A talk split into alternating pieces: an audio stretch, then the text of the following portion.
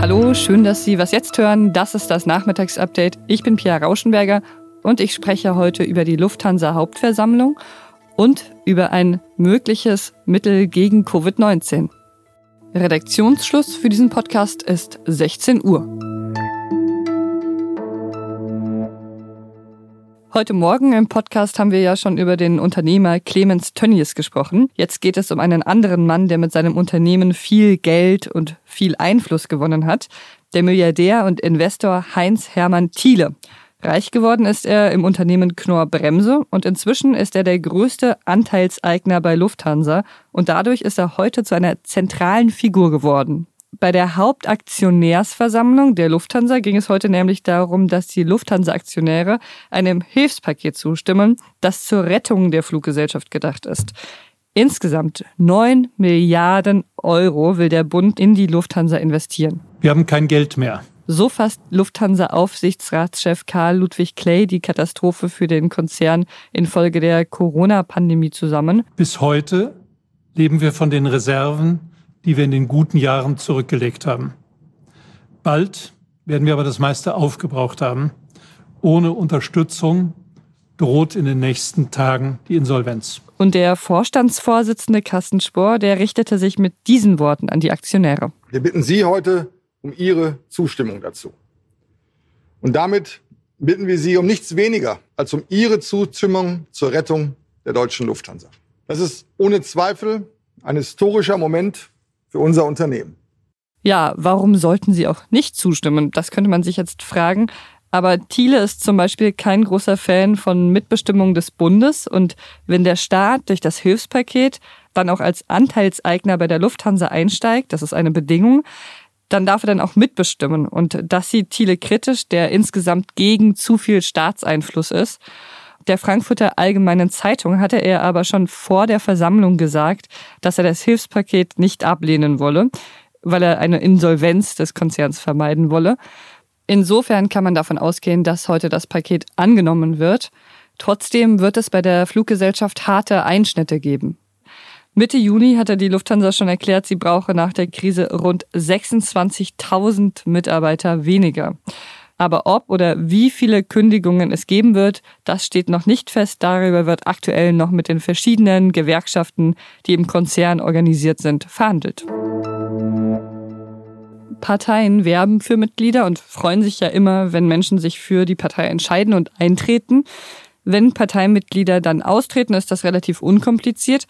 Aber andersrum kann das schon mal eine längere Geschichte werden. Also wenn Parteien ihre Mitglieder rauswerfen wollen, bei Andreas Kalbitz und der AfD war das so. Der Bundesvorstand wollte ihn rauswerfen, weil Kalbitz Mitglied einer rechtsextremen Gruppe gewesen sei. Der brandenburgische Politiker wollte aber in der Partei bleiben. Heute wurde diese Geschichte erstmal beendet. Das Bundesschiedsgericht der Partei hat nämlich entschieden, der Vorstand darf Kalbitz rauswerfen. Der 47-Jährige hatte vor dem Bundesschiedsgericht gegen seinen Rauswurf aus der AfD geklagt.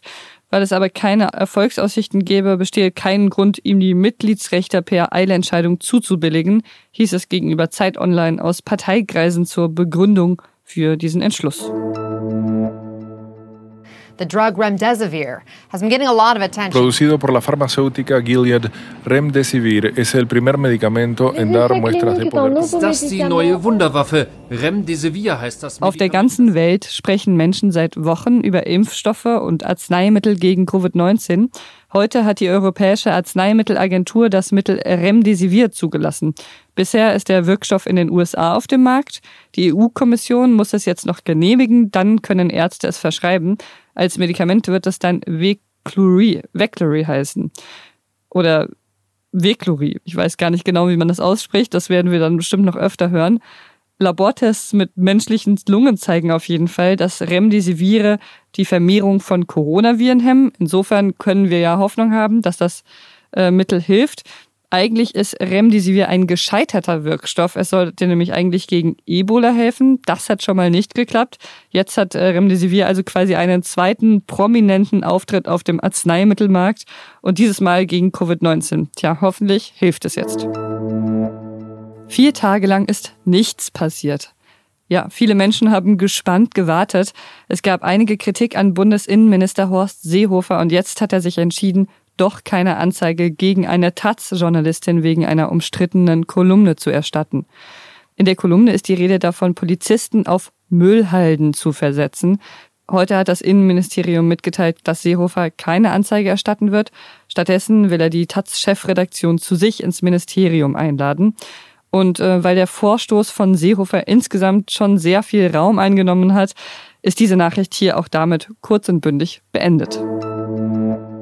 Der Zahlungsdienstleister Wirecard ist pleite. Er ist quasi selbst zahlungsunfähig und deshalb will das Unternehmen Insolvenz anmelden. Für die weltweit knapp 6000 Mitarbeiter ist das natürlich eine Katastrophe. Ein ehemaliger Mitarbeiter wird momentan vermisst. Der Manager Jan Masalek war für das Tagesgeschäft verantwortlich und wurde am Montag fristlos gefeuert. Und er wird auf den Philippinen vermutet. Was noch? Feuerwerk ist ja eigentlich eine schöne Sache. Ein Grund zur Freude oder zur Bewunderung sogar. In New York ist das gerade anders. It's hard to miss it if you live in New York City, a nightly routine of fireworks, illegal fireworks. to take action against users of illegal fireworks as complaints rise. Fast täglich gibt es in New York gerade ein Feuerwerk am Himmel. Seit Wochen geht das So so. who's doing this and why? And is anyone trying to stop it?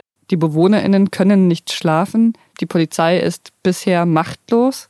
Vor dem Unabhängigkeitstag am 4. Juli ist es quasi zur Tradition geworden, ein bisschen zu böllern, auch wenn das nicht erlaubt ist, privat. Aber so viel wie in diesem Jahr war es noch nie. Und auch noch nicht so früh. Schon seit Mitte Mai geht das so. Ein bisschen mysteriös ist das schon, so eine unendliche Silvesternacht.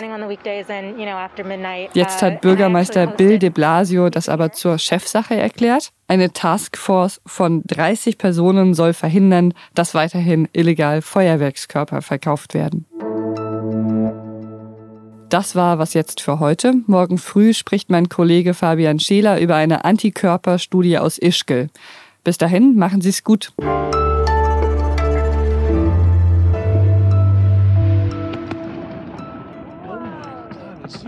Illegal fireworks have always been part of the soundtrack around the 4th of July, but lately they've exploded on social media.